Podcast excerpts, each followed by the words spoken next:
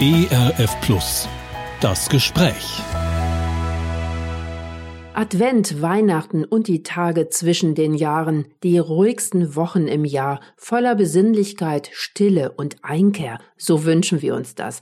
Doch in diesem Jahr treiben uns gleich mehrere Krisen um. Der Krieg vor der Haustür, hohe Energie- und Lebensmittelpreise, eine WM im Wüstenstaat, Gewaltexzesse im Iran und nicht zu vergessen, noch immer leiden Menschen in unserem Land unter der verheerenden Flut vom Sommer 21.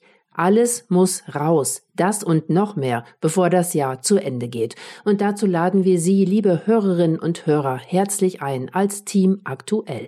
Alles muss raus. Verbunden zu diesem Gespräch sind Oliver Jeske, Katja Völkel, Laura Stephan und Regina König. Und die Technik ist in guten Händen bei Tassilo Hayes.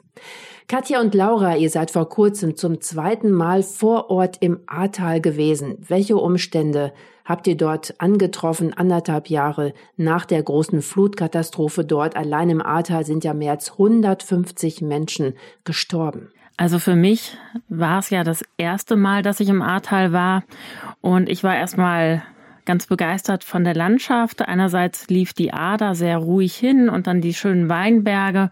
Und dann, je näher wir ins Ahrtal gefahren sind, desto größer wurden natürlich die Ausmaße der Flut. Und einerseits waren da komplette Ortschaften noch immer dem Erdboden gleich. Also ich kann mich an eine Situation erinnern, das hat sich für mich wirklich eingebrannt.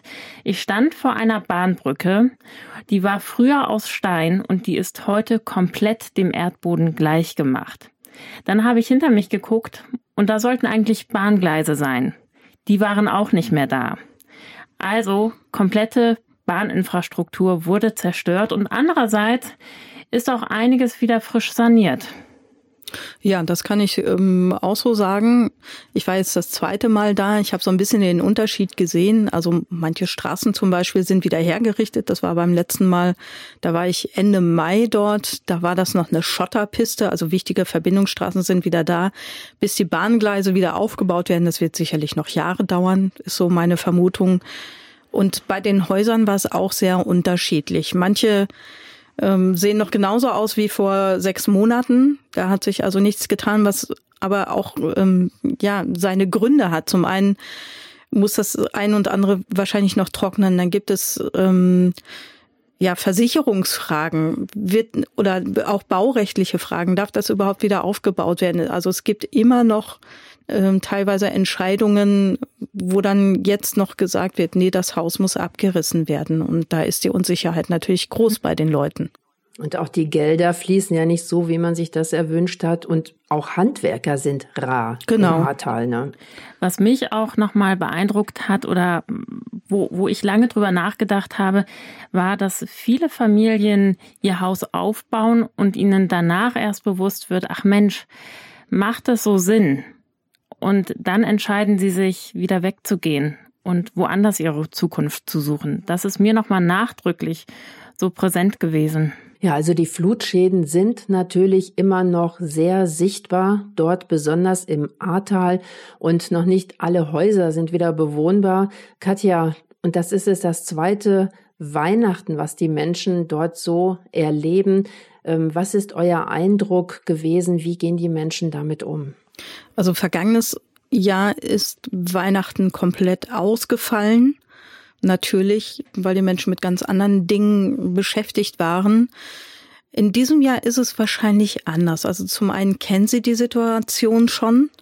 Und ähm, gut, die Rheinländer sind ohnehin eine Frohnatur, die sind auch gerne mal fröhlicher und, und gesellig und wollen auch ein bisschen was feiern.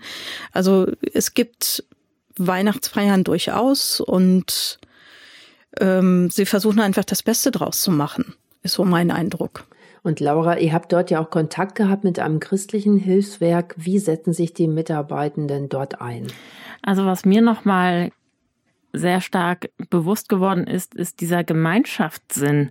Also dort sind viele Leute aus Deutschland hingekommen, um speziell im Ahrtal zu helfen und um dort auch zu bleiben. Gekommen, um zu bleiben. Die haben das richtig auf dem Herzen, dort zu sein. Und jetzt gerade ähm, rund um Weihnachten haben sie viele unterschiedliche Veranstaltungen gemacht, zum Beispiel einen Weinwanderweg. Und das finde ich schon enorm.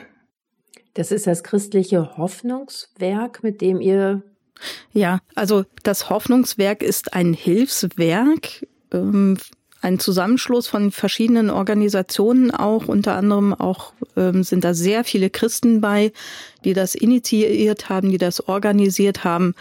Aber es ging am, vor allem am Anfang natürlich auch so ein bisschen darum, äh, die vielen zahlreichen tausenden Helfer, die von überall aus Deutschland gekommen sind, um dort zu helfen, die Keller leer zu schippen, die Straßen freizuräumen und so, um das auch ein bisschen zu koordinieren. Ähm, das heißt, es ist nicht ähm, jetzt in erster Linie christlich, aber die Motivation ist natürlich auf, auf Basis der Nächstenliebe und ähm, die Menschen im Ahrtal wissen auch, was die Motivation der vielen Mitarbeitenden, Mitarbeiterinnen und Mitarbeiter ist, dort, um dort zu helfen. Es gibt viele Gespräche, die Menschen sind offen. Und das ist so ein bisschen der Hintergrund. Und ähm, wie Laura schon sagte, man merkt es, oder ich habe es gemerkt, wir beide haben es gemerkt. Wir waren ja da und haben äh, jetzt im November nochmal mit den Mitarbeiterinnen und Mitarbeitern vom Hoffnungswerk gesprochen. Was hat sich verändert in der letzten Zeit? Wie sind die Projekte, die sie geplant haben, weitergegangen? Und man merkt es nach wie vor, sie haben ein ganz großes Herz für die Menschen, ähm, auch die, diese Beziehungsorientierung an den Menschen. Und die Projekte sind eben, wie du es auch eben sagtest, Laura, langfristig gedacht, nachhaltig gedacht. Und ähm, sie schauen eben auch immer wieder, ähm, was brauchen die Menschen denn wirklich, ähm, um, um da ja ihre Situation zu verbessern. Das ist so ein ganz wichtiger Aspekt bei der Sache. Ich muss da gerade an das Café denken, in dem wir die Interviews geführt haben. Das ist ein kleines Café, sehr hübsch, sehr niedlich eingerichtet, mit den einfachsten Mitteln. Und dort kommen die Leute rein und suchen Gespräche, suchen eine schöne Tasse Kaffee, um sich aufzuwärmen, um Gemeinschaft mit anderen zu haben. Und die Menschen vom Hoffnungswerk, die sind so mit Liebe dabei. Also es war richtig gemütlich dort. Ja, und das ist eben das, was die Menschen im Ahrtal auch wirklich sehr wahrnehmen und sehr schätzen, dass sie auch deswegen kommen. Also als ich im Ende Mai da war, habe ich auch mit einigen Ahrtal-Bewohnern gesprochen und die sagten, genau das schätzen sie so. Sie wissen, wo sie hingehen können, auch gerade wenn mal was ist, wenn es ihnen gerade wieder zu viel ist. Denn so ein Trauma, das die Menschen dort ja ohne Zweifel erlebt haben, das geht nicht so schnell weg. Und, und dann gibt es sicherlich auch Sachen, die schon vor der Flut äh, an einem genagt haben, die dann womöglich auch ähm, aufbrechen, sage ich mal. Und äh, auch solche Sachen bewegen einen dann, kosten Kraft und wollen verarbeitet werden. Und sie wissen, da ist immer jemand da, da ist immer jemand, mit dem ich sprechen kann. Mhm. Das finde ich ist eine ganz tolle Sache. Ja, danke. Und noch mehr Eindrücke aus dem Ahrtal können wir alle miteinander nachhören, auch in unserer IRF Audiothek in der Sendereihe Das Gespräch und auch in der Reihe Aktuelles vom Tag. Da habt ihr ähm, ja Interviews etc. geführt. Kann man alles dort nochmal in Ruhe auch nachhören. Eine ganz neue Erfahrung im Advent für uns alle ist es gewesen, dass eine Fußball-Weltmeisterschaft sozusagen rund um den Adventskranz ausgetragen wird. Es gab im Vorfeld heftige Diskussionen, ob man diese WM gucken soll oder nicht. Schließlich sind in Katar massive Menschenrechtsverletzungen zu beklagen. So starben zum Beispiel mehrere tausend Arbeiter beim Bau der Stadien. Oliver, du hast christliche Fanclubs aufgespürt. Wie haben sich denn diese eingefleischten Fußballfans zu dieser Frage verhalten? Ja, Regina, ich würde mal sagen, ausgesprochen reflektiert. Ich habe mit drei Clubs gesprochen. Das waren die christlichen Fans von Werder Bremen, RB Leipzig und vom VfB Stuttgart. Und wo du hinhörst, war eigentlich sehr klar die Meinung, nee, wir gucken nicht, wir können das nicht machen. Ich hatte so immer noch so, ich sag mal, mit so einer gewissen Kompromisshaltung gerechnet. Gab ja auch so Initiativen, die gesagt haben, so alle 28 Minuten soll man mal eine Minute ausschalten oder dergleichen. Ähm, nee, da sind die sehr, sehr kompromisslos gewesen. Und äh, was ich auch bemerkenswert fand gleichzeitig, dass es auch die klare Stimme gibt, wir müssen nach der WM nochmal richtig reden. Es gibt Redebedarf. Ähm, da gibt es den einen Vorsitzenden, der für die gesamten Clubs in Deutschland steht, die christlichen Fußball Fanclubs und der sagt, wir müssen hier verschiedene Akteure an einen Tisch bringen. Wir wollen da gerne federführend sein an der an dieser Stelle sozusagen Menschen zusammenbringen und ganz klar an den DFB herantreten, an den Deutschen Fußballbund und sagen, hey Leute, so kann es nicht weitergehen. Die FIFA steht für Werte, sagt sie selbst, und äh, das muss auch Ausdruck finden. Und äh, ja, da will man sich stark, stark auch engagieren für die Zukunft. Und was mir auch noch sehr gefallen hat, du hast es ja angesprochen, Regina, der Adventskranz spielt in diesem Jahr erstmalig eine Rolle. Und das ganz besonders auch bei den Fans von dem RB Leipzig, den Holy Bulls, wie sie heißen, die haben mir erzählt, sie haben im Stadion eine eigene Kapelle und sie haben gesagt, oh, wir lassen uns jetzt die Adventszeit nicht vermiesen. Ganz im Gegenteil, wir feiern miteinander, wir grillen, wir weisen darauf hin, dass an Weihnachten Gott in die Welt gekommen ist. Und das ist auch unser Auftrag und da stützen wir uns jetzt drauf. Das machen wir jetzt ganz zentral und ja, dann da lassen wir eben die WM WM sein. Und weißt du, Oliver, in diese stadioneigene Kapelle in Leipzig, da wollte ich schon immer mal rein. Also das muss ich mir fürs neue Jahr auch unbedingt vornehmen, dass ich da auch mal einen Beitrag mache. Ähm, Laura, und du hast dich ja auch ganz konkret auseinandergesetzt mit der Menschenrechtslage in Katar. Was hat dich da besonders betroffen gemacht? Also zum einen die Vielzahl der Stadionbauer, die dabei ums Leben gekommen sind. Aktuell über 6000. Die Dunkelziffer, die wird bei über 9000 Tote geschätzt. Was ich aber auch wiederum sehr spannend fand, war, dass in Katar das Geld regiert. Okay, das regiert überall auf der Welt, aber ganz besonders aufmerksam bin ich bei dem Umgang mit der Religionsfreiheit geworden. Westliche Christen, die eben auch zum Wohlstand in Katar dazu beitragen, die dürfen zum Beispiel in die Kirche gehen. Und da wurde sogar 2008 eine Kirche extra für sie gebaut. Und wenn man dann den Blick rüber auf die vom Islam konvertierten Christen lenkt, Denen droht die Ausweisung bei Ausübung ihres Glaubens, beziehungsweise sie können sogar zum Tode verurteilt werden. Und diese Doppelmoral, die macht mich schon betroffen. Ja, kann gar nicht anders sein. Katja, was denkst du, wie kann es weitergehen nach dem Abpfiff? Kann diese WM zu einer Verbesserung der Situation in Katar beitragen? Ich meine, die ganze Welt hat ja auf dieses kleine äh, Emirat geguckt. Äh, kann das vielleicht etwas bewegen? Wie schätzt du das ein? Also von der WM selber muss ich sagen, habe ich auch nicht viel mitgekriegt. Das lag jetzt nicht nur daran, dass ich es boykottieren wollte oder boykottiert habe. Es lag auch einfach daran, dass mein Interesse am Fußball nicht nur in Deutschland äh, ziemlich abgenommen hat. Und das hat auch was mit der FIFA zu tun, aber auch mit dem DFB. Ähm, ich mag den Sport Fußball, aber ich habe den Eindruck, es ist in erster Linie ist es einfach nur noch Kommerz. Und das finde ich ehrlich gesagt eher abstoßend. Also ich meine nicht nur, dass die deutsche Fußballmannschaft ähm, in den letzten Jahren auch nicht besonders gut gespielt hat und ich hatte auch einfach keine Lust mehr, mich dann erst da reinzusteigern und zu freuen und yay und dann doch enttäuscht zu werden. Das wollte ich zum einen auch nicht. Und ähm, wie gesagt, also Kommerz ist ja, das scheint für mich im Vordergrund zu stehen. Und wenn du jetzt nach der FIFA fragst, auch da ganz eindeutig steht da der Kommerz im Vordergrund. Sonst hätte man die Fußball-WM gar nicht erst in Katar ausgerichtet, würde, würde ich vermuten. Also es ist für mich irgendwie ähm, kein, kein wirklich überzeugender Grund, das dann auch noch zu Weihnachten zu machen, weil es dort so heiß ist. Und trotzdem werden diese riesigen Stadien, die da jetzt gebaut wurden für Wahnsinnsgeld, dann äh, möglicherweise auch nicht unbedingt so klimafreundlich dann gekühlt.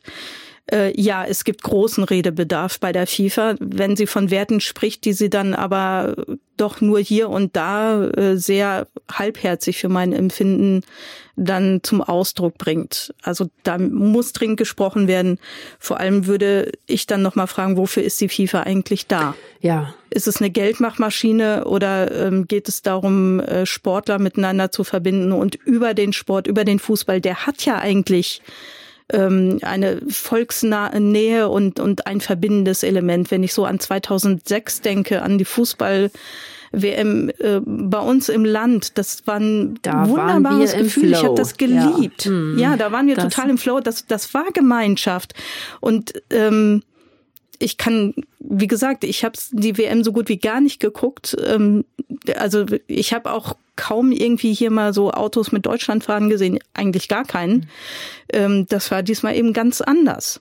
Ja, wir hatten ja auch nicht allzu viel Grund, die Fahnen rauszuhängen. Ja, das auch. Ja, werfen wir den Blick jetzt nochmal auf, auf ein anderes Land, auch ein Hotspot, wo Menschenrechtsverletzungen an der Tagesordnung stehen, muss man mittlerweile äh, sagen. Der Iran, Gewaltexzesse werden uns von dort berichtet. Tausende Demonstranten sind inhaftiert mittlerweile. Die ersten wurden brutal hingerichtet. Äh, Katja, bleibe ich direkt nochmal bei dir. Du hast ja auch eine Iranerin mhm. interviewt, sie persönlich kennengelernt, die von Deutschland aus sich einsetzt für den Kampf der Iranerinnen in ihrem Land. Was hast du mitgenommen? Was hat dich bewegt in diesem Gespräch? Mhm. Also tatsächlich habe ich sogar mit zwei Iranerinnen gesprochen. Mit der einen ziemlich am Anfang, als das so gerade losging, und die andere jetzt vor kurzem erst. Ähm, bei beiden eigentlich habe ich wahrgenommen eine tiefe Liebe zu ihrem Heimatland, und ähm, stolz auf die Frauen, diese sehr mutigen Frauen und auch Männer, die auf die Straßen gehen, die ihr Leben riskieren und ähm, einfach auch ganz viel Mitgefühl für das, was da äh, mit den Menschen passiert, dass sie sagen, die Menschen haben dort einfach so bitter es klingt, nichts mehr zu verlieren. Die können unter diesen Umständen dort nicht leben. Sie haben keine Zukunft.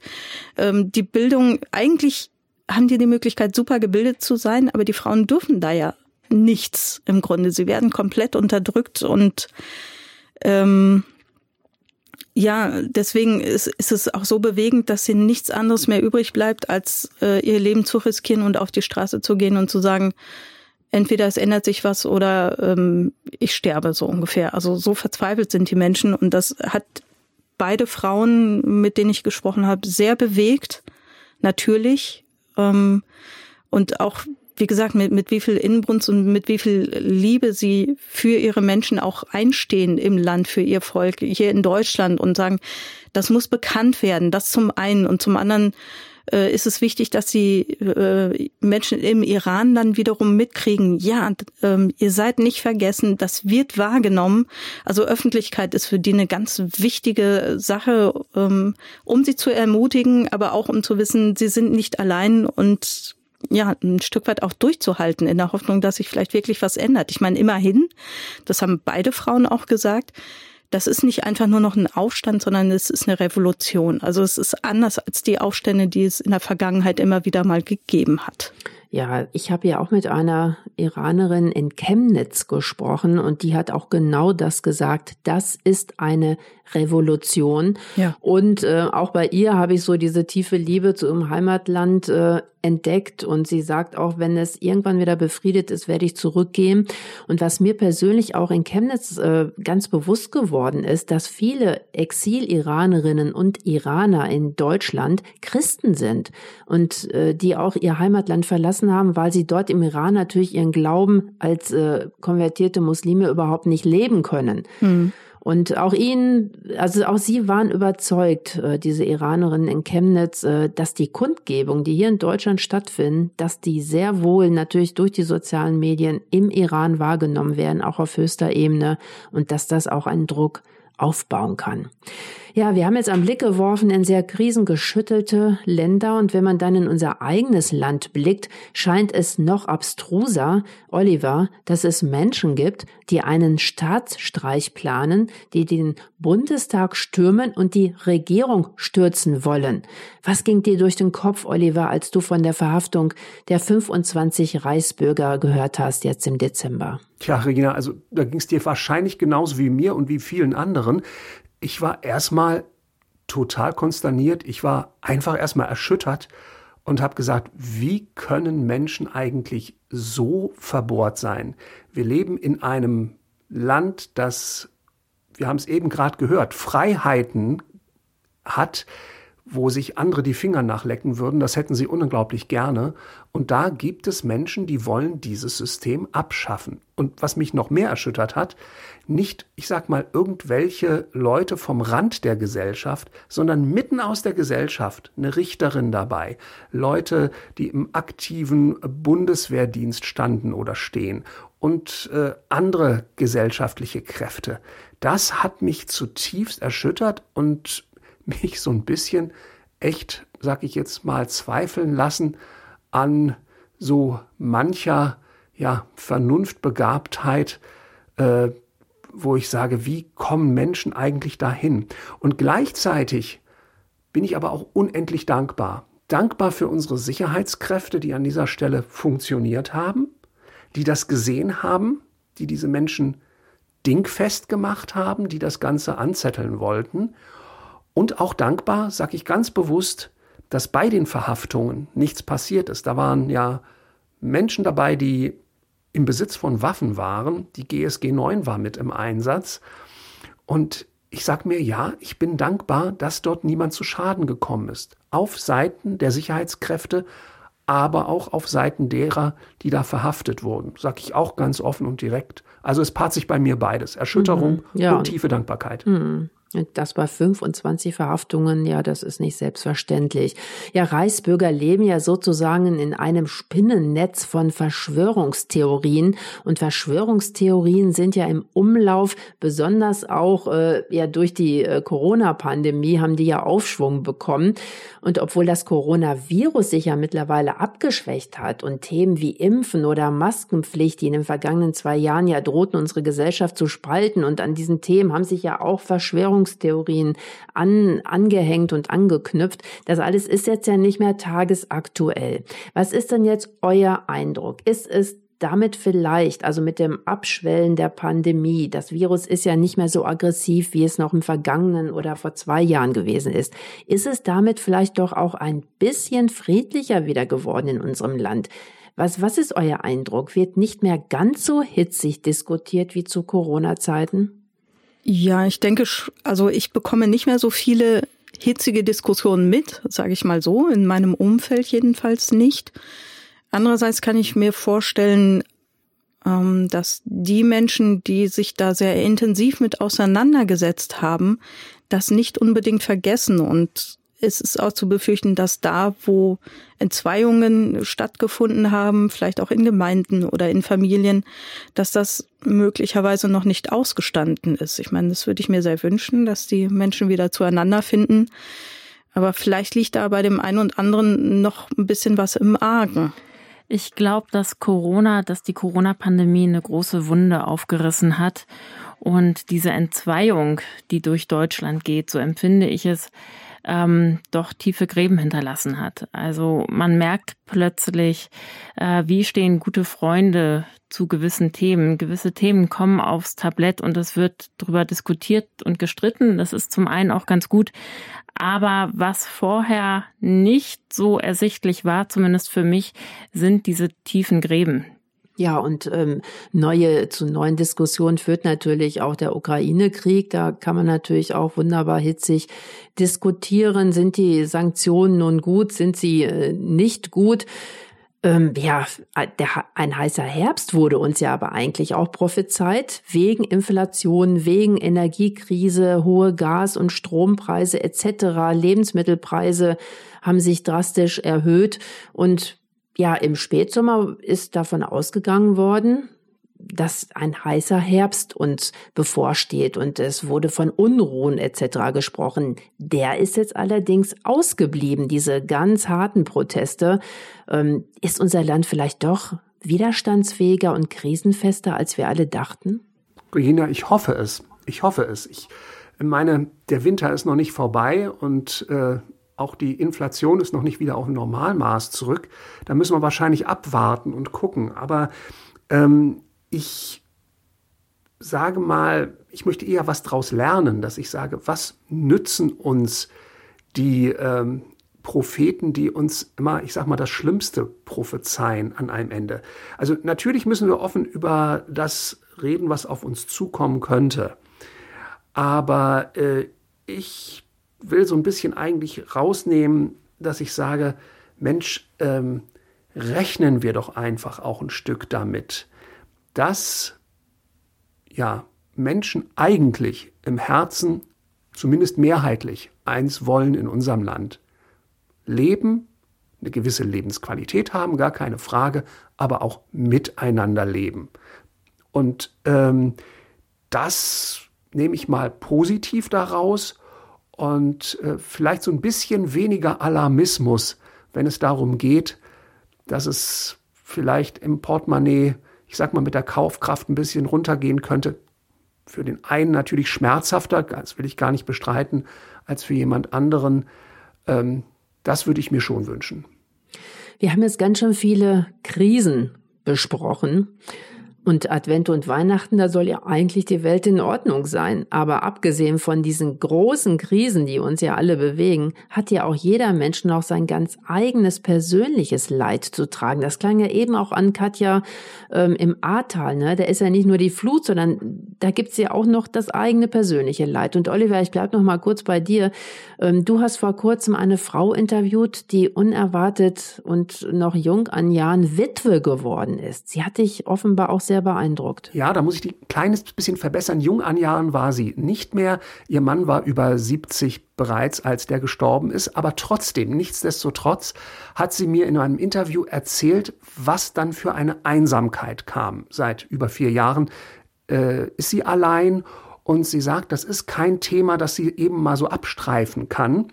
Und Einsamkeit bleibt. Und du sagtest, oder hast du ein bisschen angedeutet, ähm, dass mich das beeindruckt hat, dieses Interview. ja, das hat es, weil ich erst dachte, oh, wie werden unsere Hörer reagieren? Weil diese Frau, Rose Hartmann, sehr, sehr offen, sehr, sehr ehrlich und ich sage manchmal brutal ehrlich von dieser Einsamkeit gesprochen hat, gegen die auch so richtig kein Kraut gewachsen zu sein scheint, weil niemand den verstorbenen Ehepartner ersetzen kann. Und auch, ich sage jetzt mal, die Leitung nach oben zu Gott ist manchmal eher so ein Flehen, hey, siehst du mich in meiner Einsamkeit hier, ja?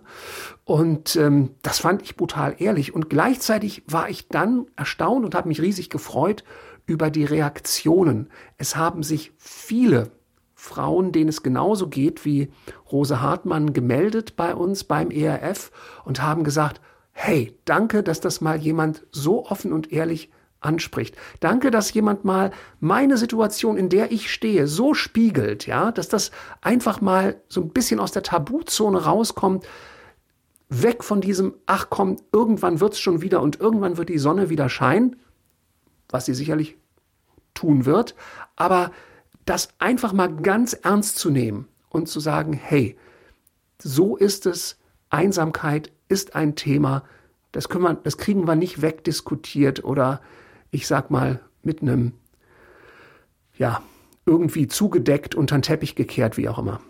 Ja, und dazu gehört ja eine große Portion Mut, das dann auch tatsächlich öffentlich zu machen. Allerdings. Wir alle wissen nicht, was uns erwartet im neuen Jahr. Das ist jedes Mal so am Ende eines Jahres, aber in diesem Jahr scheint die Ungewissheit größer als sonst. Wie wappnet ihr euch? Katja, Laura, Oliver.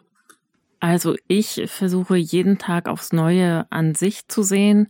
Natürlich habe ich meine großen Ziele für das kommende Jahr, aber ich versuche jeden Tag offen zu begegnen und am Ende des Tages zu gucken, wofür bin ich dankbar. und was möchte ich mit in den nächsten Tag nehmen. Also ich gucke gar nicht aufs große ganze Jahr, sondern für mich, wofür kann ich dankbar sein? Und daraus ziehe ich dann meine Kraft. Es gibt einen Spruch, ich bin jetzt nicht so ein Sprücheklopfer, Klopfer, aber ähm, so ein bisschen versuche ich mir den immer wieder mal vor Augen zu führen. Ich weiß nicht, ob ich ihn hundertprozentig hinkriege. Herr, gib mir die Gelassenheit, Dinge, die ich nicht ändern kann, ich sag's jetzt mal, in, in deine Hände zu legen und sie anzunehmen und gib mir die Kraft, Dinge, die ich ändern kann, auch zu ändern. Das klingt jetzt sehr hochtrabend, aber ich versuche schon so ein bisschen zu sagen, okay, solange ich bestimmte Dinge noch nicht weiß, die auf mich zukommen, und ich weiß, dass es auch äh, in absehbarer Zeit einige Herausforderungen in meinem Leben geben wird, wo ich dann sagen muss, äh, in dem Moment, wo es passiert, muss ich zusehen, wie ich damit klarkomme. Im Augenblick ist es, hat es überhaupt keinen Sinn, mir jetzt einen riesen Kopf drüber zu machen. Ähm, was ich aber vielleicht machen kann, ist, mich an der einen und anderen Stelle natürlich schon innerlich so ein bisschen darauf vorzubereiten und immer wieder auch die Beziehung zu Gott zu suchen und zu sagen, Herr, wenn es soweit ist, dass diese Situation eintrifft, dann hilf mir, dass ich an deiner Hand bleibe, dass ich den Blickkontakt zu dir nicht verliere, dass ich mir dessen gewiss bin, dass du bei mir bist, dass du mich unendlich liebst und dass du eigentlich, was heißt eigentlich, dass du für mich nur das Beste willst, auch wenn es in dem Moment sich nicht so anfühlt. Aber wirklich diese, diese enge Verbindung, dass ich die nicht verliere, das ist eigentlich mein, mein größter Wunsch, meine größte Hoffnung, ähm, weil das die Basis ist, die mich trägt, was auch immer passiert. Sonst fühle ich mich hilflos.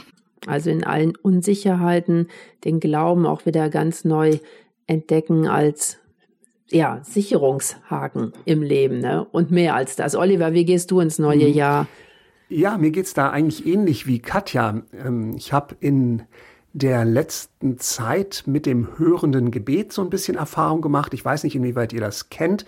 Das ist ja so eine Form, wo man miteinander in einer kleinen Gruppe betet und äh, man schaut, ob man einen Eindruck für jemanden erhält und wenn sich da bestimmte Eindrücke von verschiedenen Personen decken, dann äh, nimmt man das auch ein Stück als Indiz dafür, dass ähm, ja, das vielleicht der Heilige Geist ist, der hier einen Eindruck schenkt.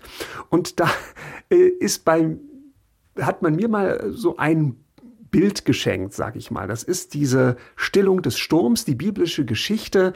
Die äh, Jünger sind auf dem See Genezareth äh, dem Sturm ausgesetzt, wissen gar nicht, wie sie noch überhaupt das äh, Boot über Wasser halten sollen und Jesus schläft hinten im Heck des Schiffes. Und äh, dieses Bild ist das Bild, das äh, jemand gesagt hat, du, ich sehe dich da bei Jesus liegen und mit ihm eine Runde schlafen, während der Sturm tobt. Ich musste da spontan lachen, habe mich eigentlich da riesig drüber gefreut, weil es das ist, was ich mir eigentlich genau wünsche kein, nicht, dass ich irgendwelche Entwicklungen verschlafe. Also das wäre jetzt eine Überspannung des Bildes, aber dass dann, wenn die Stürme toben, ich diese Ruhe bei Jesus finden kann, gelassen bleiben kann, nicht in Hektik verfalle, nicht in Stress verfalle, weil ich sowieso nichts ändern kann, aber dass ich vertraue auf den, der etwas ändern kann. Und das ist Gott selbst, das ist Jesus Christus. Das wünsche ich mir auch.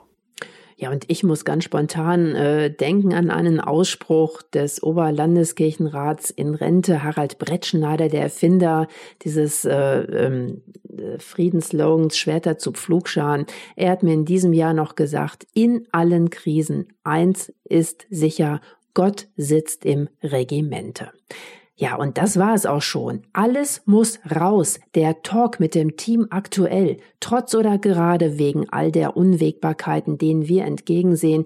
Wir wünschen Ihnen, liebe Hörerinnen und Hörer, ein friedvolles und gesegnetes neues Jahr 2023. Ein Jahr, dem wir entgegensehen wollen miteinander im Vertrauen auf diesen Gott, der im Regimente sitzt. Am Mikrofon verabschieden sich damit Oliver Jeske, Katja Völkel, Laura Stephan und Regina König. Das Gespräch. Mehr auf erfplus.de oder im Digitalradio DAB+. hören Sie ERF Plus. Gutes im Radio.